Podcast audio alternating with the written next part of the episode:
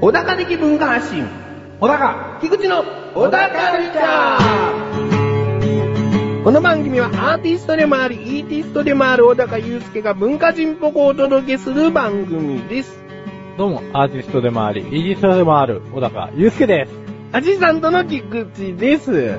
ちょっと舌が回ってないように聞こえましたら、あ何か、アーティストでもあり、イイーティストでもあーティる、ストでもある。小高お腹、そ その後は大丈夫あ、だ大丈夫です。よかったよかっと。はい。ということでですね、今回、メールが届いております。た。あ、どうもどうも。どなたから、どなたからいただけたんですか、小高ネーム、トマトンさん。ああいつもお世話になっておりま本編にもメールをいただいている方でございます。本部、す。久々のメールです。はい。はい。小高殿、菊池殿、明けましておめでとうございます。おめでとうございます。オクラなのに、オクラも小田カルチャー以上に楽しめてますと。ね、さっきもこう、本編にもって言ったのは、オクラにこうメールをいくつか送っていただいてる方ねだったので、えええついに本編にも、えうんついにというか、まあ三つ目、次回か何回かメールくださってるからね。そうですね。うん。覚えてらっしゃいますか覚えてますよ、それ。 やだなぁ。は いはい。さて、前回メールさせてもらったのが腹式呼吸に関してでした。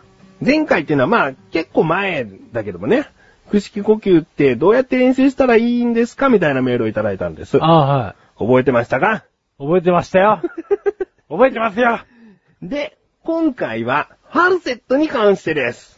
小高殿の番組を聞いていると聞くことができる、ヨロレイヒーなんですが、できれば実際の音声をお願いします。3、はい。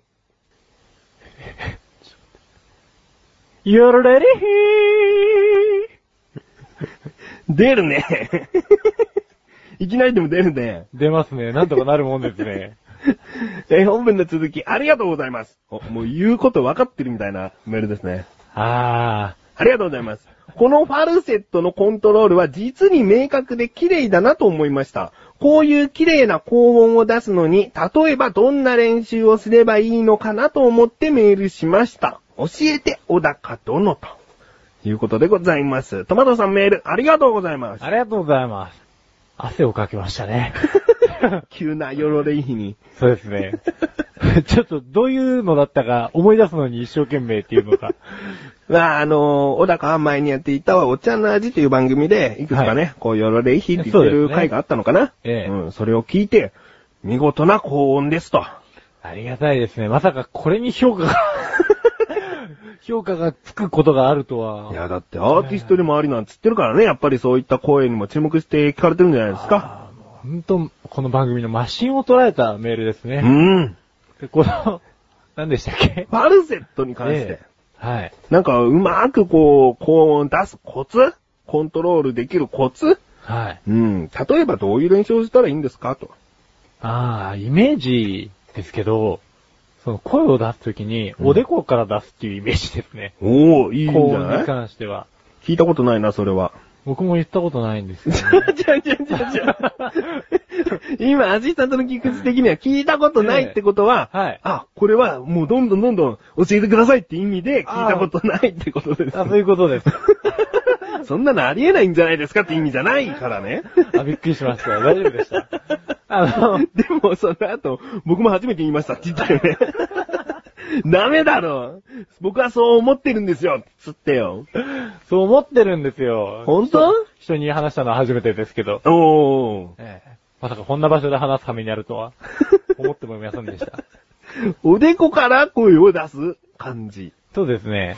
そもそも、低い音を意識して出そうとするときって、ん。こうなんかこう、なんでしょうね。どうやって声出してます低い時は、はい顎を引きますね。そうなんですよ。それやっちゃいけないんですよ。おお顎を引いちゃうと喉閉まっちゃうんで、うんその分空気の通りが狭くなるんですね。うん空気の通りが狭くなると、うん空気の排出量が少なくなっちゃうんで、そうんの分音が安定しないんですよ。おなので、まあ低い時に関しても、喉を引いちゃうと、確かに低低くなる気がするんです けど、弾いてますね。弾いてますね。弾いてるんですけど、これって、もう明らかに自分の感触でも、喉が閉まってるってわかるんですね。声量はちょっと小さくなってるかもしれないですね、確かに。そうですねうん。これ腹式にして、無理やり、もちろん、あの、息をいっぱい出すことはできるんですけど、うん喉が痛くなっちゃうんで、おお戻しました、今。はい。なので、あのーできるだけこう、低い音にせよ、高い音にせよ、実は、あのある程度、顔面で高低差をちょっと調節してる節はあります、僕は。い。お、た詳だし、く基、本的には喉は閉めない。はいうんうんうん。だから上げすぎても、もちろん食って変な形に折り曲がっちゃうんで、うん声出ないイメージもありますし、うん下にしても、もう物理的に本当に塞がっちゃうんで、うんまあ、まず喉は、こう、空気を通すっていうのは、絶対条件です。まあ、姿勢を正した時のはい頭の位置がいいという感じですかね。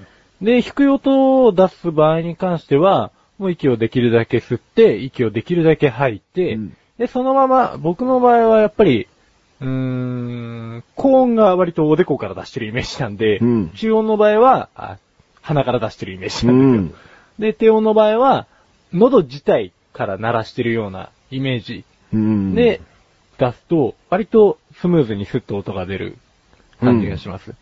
じゃあまずこのファルセットというのはまあ、日本語で言うと裏声ってことでいいんですかね。はい。そうなると高音ですから、そのおでこから出していくというそのイメージ、もう少し他に詳しくこうう。ーんそうですね。まあ、音を高く意識するっていうことで、おでこから出してくださいねっていうことなんですけど、あとさっきの空気の通りっていうのがやっぱりものすごい重要なんで、こう、要はファルセットって抜けなきゃ綺麗じゃないんですよ。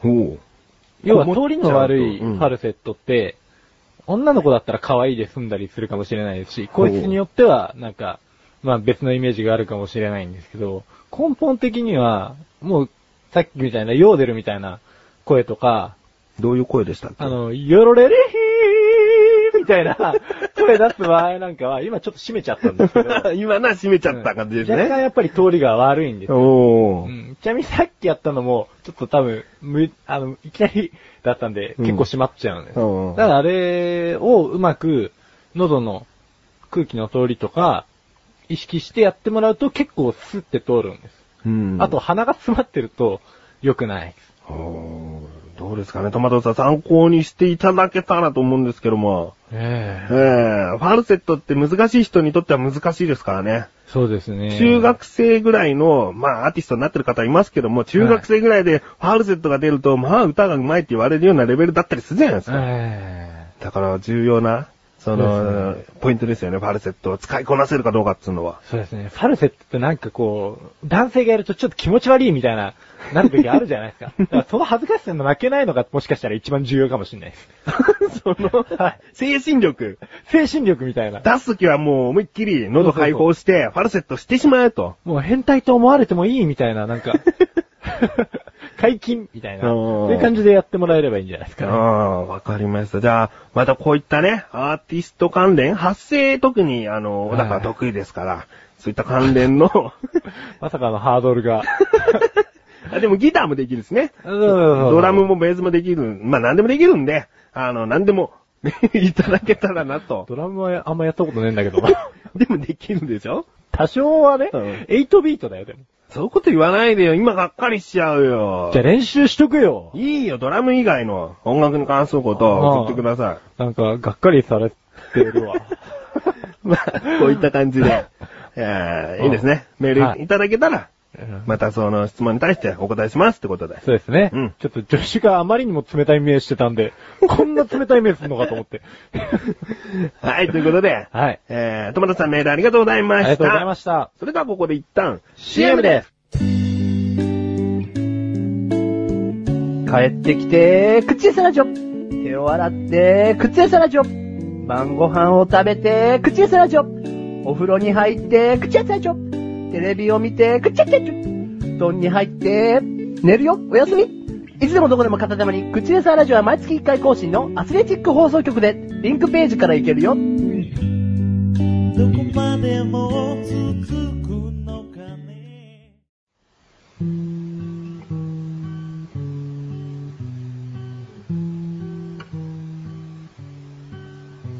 小小高郎の料理教室。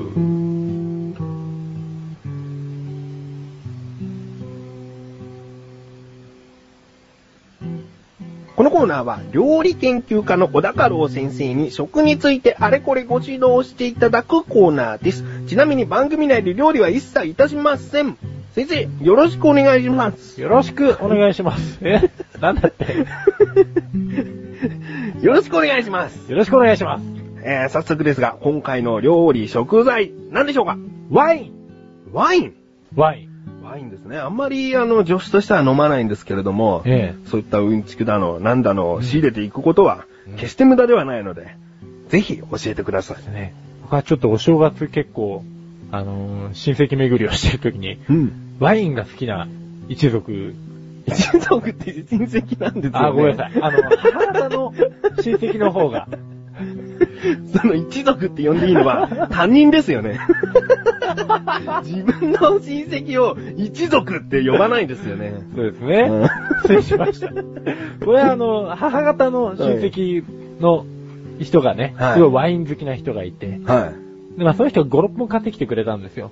何人中いる中で5、6本も買ってこられたんですよね。 2、4、6、8人ですねお。ーおーで、まあそのうち飲むのが、あの、僕と、僕のお姉さんと、おーはその、親戚のうち2人なんで、まあ4人でその5、6本を、 い。一人1本以上なんですね。そうですね、はい3時間くらいでなんとか開けてみたんですけど。ごいですね。結構ですね、うまいんですよ。はいその人たちが買ってくるワイン。うん。で、最終的には、あの、酔っ払って味がわかんなくなってきちゃって、うんすごい安いワインでも、もう何でもいいや、みたいな感じになってきちゃうんです けど。まあ大抵ね、後半はそうなっちゃいますね。そうでも美味しいんですね。はい。ということで、まあ、今回はそんなワインの話をするんですが、ワインっつったらね、あの、白と赤と、はい。まあ、ローゼはい。っていうこの3種類に大別されるんですけど、はい。まあ、あの、ここで問題です。一番甘いのはどれでしょうか一番甘いのですかはい。えー、白。はい、正解。はい。まあ、それだけです。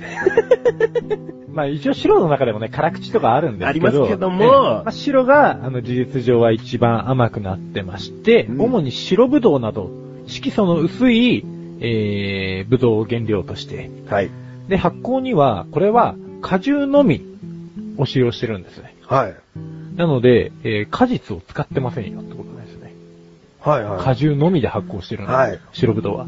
で、基本的には酸味が、えー、強いものが多くて、でも甘みなんですけど、 はでもこれが魚料理とかに合いますと。い。うん。で、まあ、赤とかは、あのーもうぶどうの果汁そのものを発酵させて、うん。あのー赤色を出す。まあ、果実を発酵させちゃうってことですね。皮とかが、その、色、色素を出してるんですかね。そうですね、うん色素とかタンニンがうんいっぱい出てきますよと。で、これがまあ一般的に肉料理に合いますね。うん。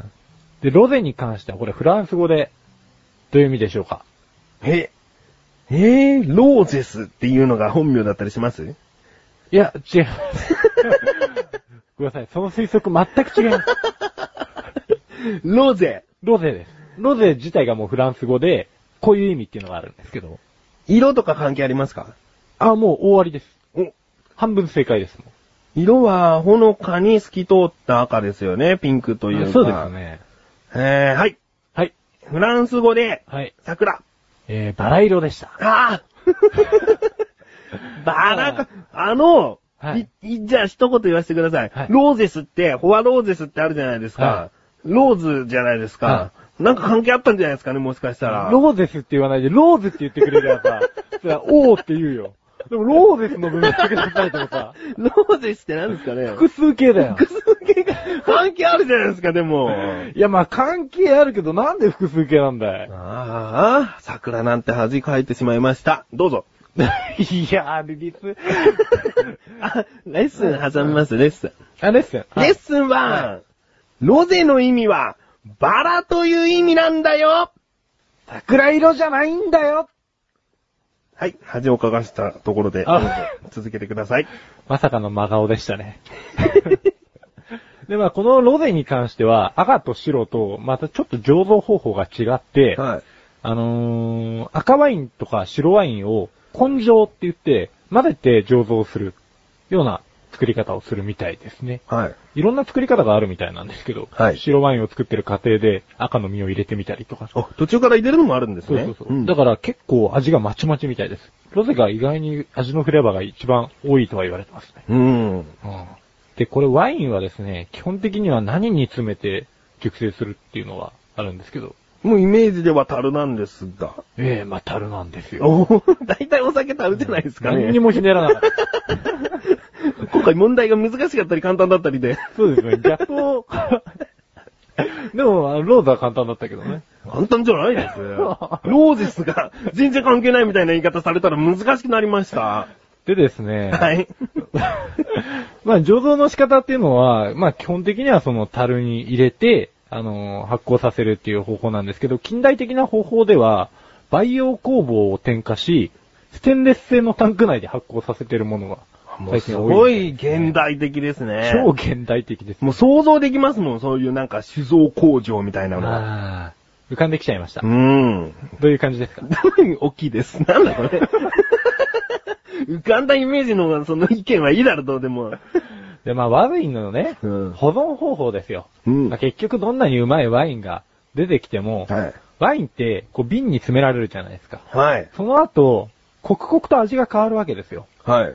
で、安いやつとかに関しては、正直すぐ飲んでもらった方がいいんです。逆に。逆に。うんただ、あの、いわゆる有名なボルドーとかね。あの辺に関しては、もう、普通に50年ぐらい。うん。全然置いちゃっても酸化に耐えられるっていう。うん。あんまり置きすぎちゃうと酸っぱくなっちゃったりするんで、おうあれなんですけど、まあ、50年以上も保存できちゃいますよと。おう50年以上ってのはもう半永久的に保存できるって考えていいんですかそうですね。んだか、ら、飲む、飲まないと思えば飲まないこともできますよ。おうじゃあレッスン2行きましょうかね。はい。レッスン 2! 安いワインは逆に早めに飲んで、まあ高そうなワインは何でも何でも寝かすだけ髪が出てくるよってことでですすねね。はい。ただまあ、多少いいワインとかあるわけじゃないですか。ボルドーっていわゆる一級品なんですけど、はい多少いいワインみたいなやつは、逆に30年ぐらいが限度だったりします。でなのもで、その価値によって犯せる年数もそうそう比例する感じですね。そうですね。だから飲み物の中では、珍しいとは思いますよ。うん。うんこんだけ寝かして味が変わったりとか。うんでもなんで寝かすのかって話なんですけど、ほいわゆるその、ブドウじゃないですか。はいブドウで、まあ苦味が強いっていうのがあるんですけど、酸味が。う。はい。で、それが発酵されていくことによって、要は、ね年数をかけると角が取れて、味が丸くなるんですよ。ななので、口当たりがちょっと優しくなったりとか、味に深みが出てきたりっていうので、まあ、結構寝かしたりするみたい。うん。で、まあ、ワインに関してはこれ、日本は一応明治時代から、おう。うん、1980年頃から、まあ、本格的にワインに対する消費者の関心も高まり、生産されるようになったみたいですね。じゃあ、全然まだ日本は若いですね。そうなんです。ただ、意外に作ってるんですよ。おう。長野県とかやっぱり旅行行ったりすると、うんブドウの生産地で、おあの意外にワイン出してたりするんですが、うんただ日本は割と食用のブドウから作っていることが多くて、うん海外のいわゆるフランスとかイタリアとかドイツとかあの辺は、もうワイン専用の食用ではないブドウを使ってうん製造してるんで、やっぱりランクが違うのかなとああ。思われます。ただい日やー本のは甘くて美味しいよっていう特徴がありますね。もうそのまま食べてもうまいブドウだから、そうそうそう。それで使った飲み物はやっぱ日本に合うのかな日本人に合うのかもしれないですね。そうですね。。じゃあ、レッスン3。はいい。きます。海外ではワイン用にブドウを生産するんだけども、日本は食べるブドウをワインにするから甘いんだよ大丈で夫すね 大丈夫ですかまあ、この言葉もあとね、50年ぐらい抜かせれば、角が取れて、丸くなる。丸くなって、すごいさらっと聞こえるんじゃないかなと。 じゃあ50年後に。 50年後後にぜひ再生してもらう。うねん。きっちりこれは蓋しておかないとダメですね。じゃあ、オクラにしたらいいんじゃないかなっていう ね。何寝かしたらいいんじゃないかって。じゃあ本編取り直したいけどな、こ れ。はいということで、はい。まあ、そうですね、ワインに関してはこんな感じなんですけど、最後に、まあ、保存に関して、お、じゃあレッスン4にしこまれしょう。レッスン4にしましょう。はい。レッスン 4! 地下に保存してください。はい。これはですね、フランスとかではですね、もう普通の一般の家庭でも地下室があるみたいなんですけど、はい。なんか光の刺激とか、音の振動とか、音も。はい。だから冷蔵庫とか入れると振動あるじゃないですか。はいあれでもうダメなんですよ。おお。まあ、冷蔵庫冷えちゃいますしね。そうそうそう、冷えちゃうし。だから、日本の場合に関してはこれワインセラーを専用の買ってもらうと、あのー、いいみたい、大丈夫みたいですね。地下でなおかつワインセラー。まあ、あの、日本の家庭の場合はワインセラー単体。 LS4 はでも地下に保存したらいいようですよ ね。うん、だから地下作ればいいじゃん。地下作る か、ワインセラー買えばいい。ちなみにワインセラーは2万円ぐらいで買えます。 2万円ぐらいですね。あの、一番安いやつね。わかります。はいなんか今回レッスン4が意外と真面目だったので、こう、ちょっとがっかりしてるところも多少ありますけれども、はい。えー、以上ですね。以上です。 展開の余地もあります。今回のご指導、以上ですね。はい、以上です。先生、ありがとうございました。ありがとうございました。皆さん、菊池賞のなだらか向上心をご存知ですか日頃思っていることや感じていることを、私、菊池賞がなだらかにお話ししている番組です。日常の疑問に対して自力で解決しているコーナーもあります。皆さんのちっちゃな疑問から壮大な謎までメール待ってます。菊池賞のなだらか向上心は毎週水曜日更新。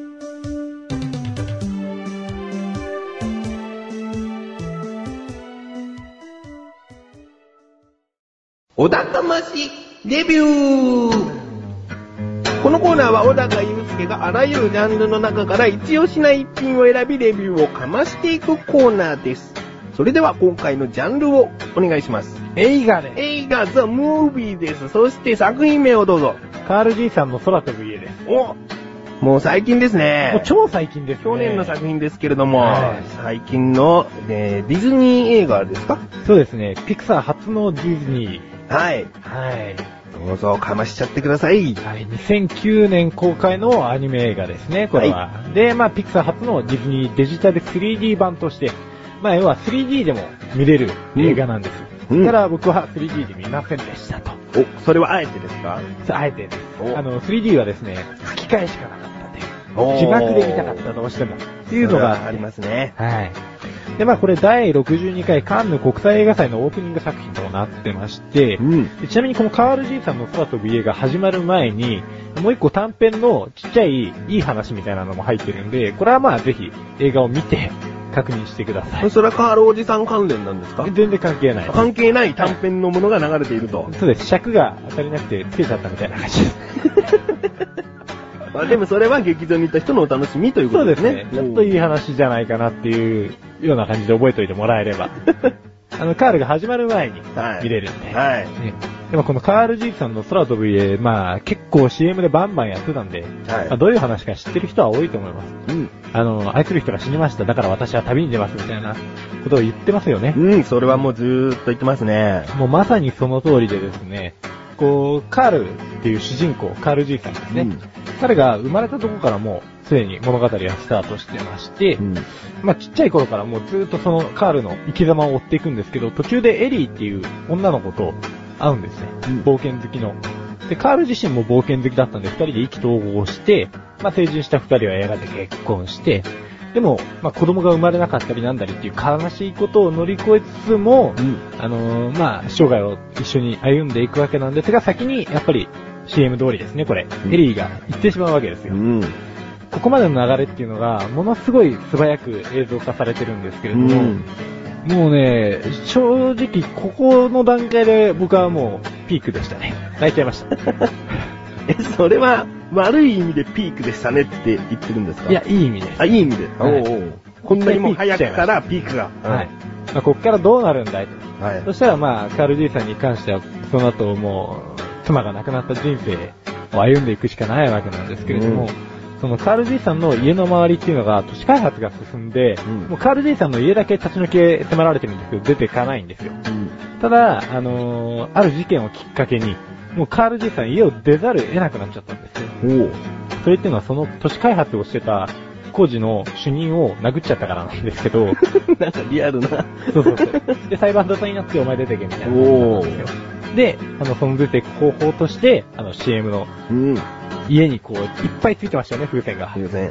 あれで、まあ、ディズニーらしいですね。バキバキバキ。うん家が飛んでいくわけですよ。うんまあありえねえと。うん。まあ、ありえねえんですけど、で、その家をどこに飛ばすのかっていう話なんですが、それはもちろんその、エリーという奥さんと、昔、意気投合して冒険の話をした時の、まああの、目的地があって、そこに家を持っていくぞっていうところで、まあ物語がスタートしていく。越しという意味で、とりあえず空を旅立ったと。そうです、ということですねまあここに入れなくなったっていうのが、いいきっかけになったんですよね。んもう痛くなかったっていうのもあるんですけど。まあ、この映画に関しては、そうですね、初回までいきなり泣きそうになります。特に奥さんを持ってるあなた、みたいな。そんな感じですね。で、そっからは、かなり、あのー、なんて言うんでしょうね、コメディタッチな部分もあるのはやっぱりディズニーのお箱なんで、うん。だから笑いあり感動ありっていう、もう、いかにもディズニーらしい感じでここが乗せられてくるんですけど、はそこまでその歌とか踊りが入ってきたりするわけじゃないのい。で、おー今までディズニー敬遠してた人なんかも割と見やすいんじゃねえかなっていう意味では、これはすごいおすすめでございまおーじゃあもう、星の数いっちゃいましょうかす。。いっちゃいましょうか。それを聞いた方がね、むしろもう評価が早いんで。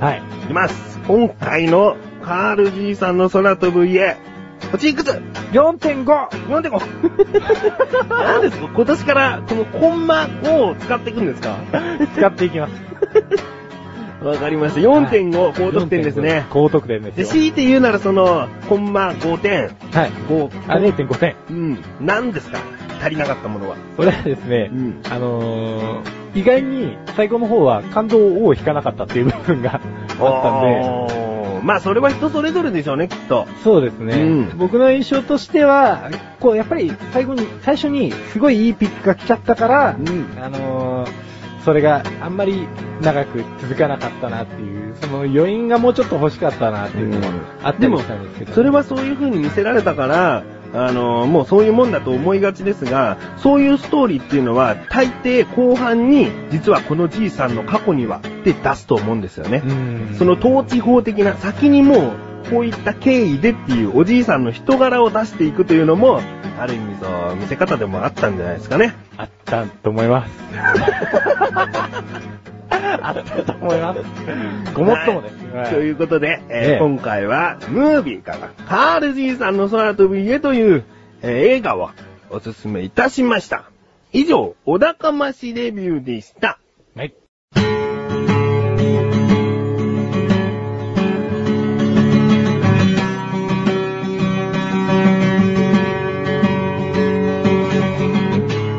エンディングのだかはい、ということで、第22回も終わりを迎えようとしております。はいなんかありますかありません、何も。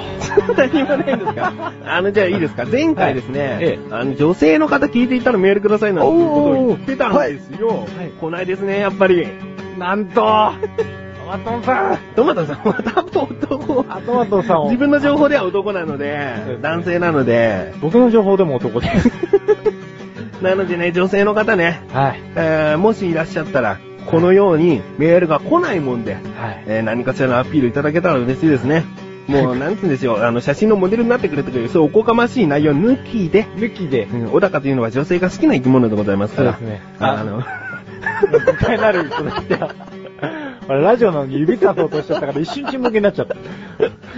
えーそこに否定はありませんけれども、好きなものなので、そうですねえーメールなんかいただけたら、小高テンション上げ上げでいっちゃうんじゃないかなと思います。そうですね。うん僕はテンション上がるってよっぽどのことがない限り、本当にないですからね。うん。まあ今回いきなりヨロレヒを言えと。そうですね。まあ、あそこでなんか間違ったテンションの上がり方しちゃいましたけど。うんそうです。ね。ぜひ、ナチュラルに上げてみたいものだっていうことで。うん。うん。来ないもんですからね、やっぱりね。私がえメールくんなくてもって思ってる人がほら、もしかしたらいたかもしれない。ね。でもやっぱり来ないもんですから。えええ、えあの、ぜひ、そのあなた、もしかしたらあなたがもう人類史上最後の女性かもしれない。おお、うんこの小田カルチャーを聞く、最後の。そうそうそう。だから、送ってくださ い。 えー、まあ、今年はね、いろいろとやっていくっていうのも前回話してますので、ええいろいろと準備しつつ、そうですね頑張っていきましょう。はい。ということで、小田カルチャーは2週に1度の水曜日更新です。それではまた次回をお楽しみに。さようならかさようならさようならさようなら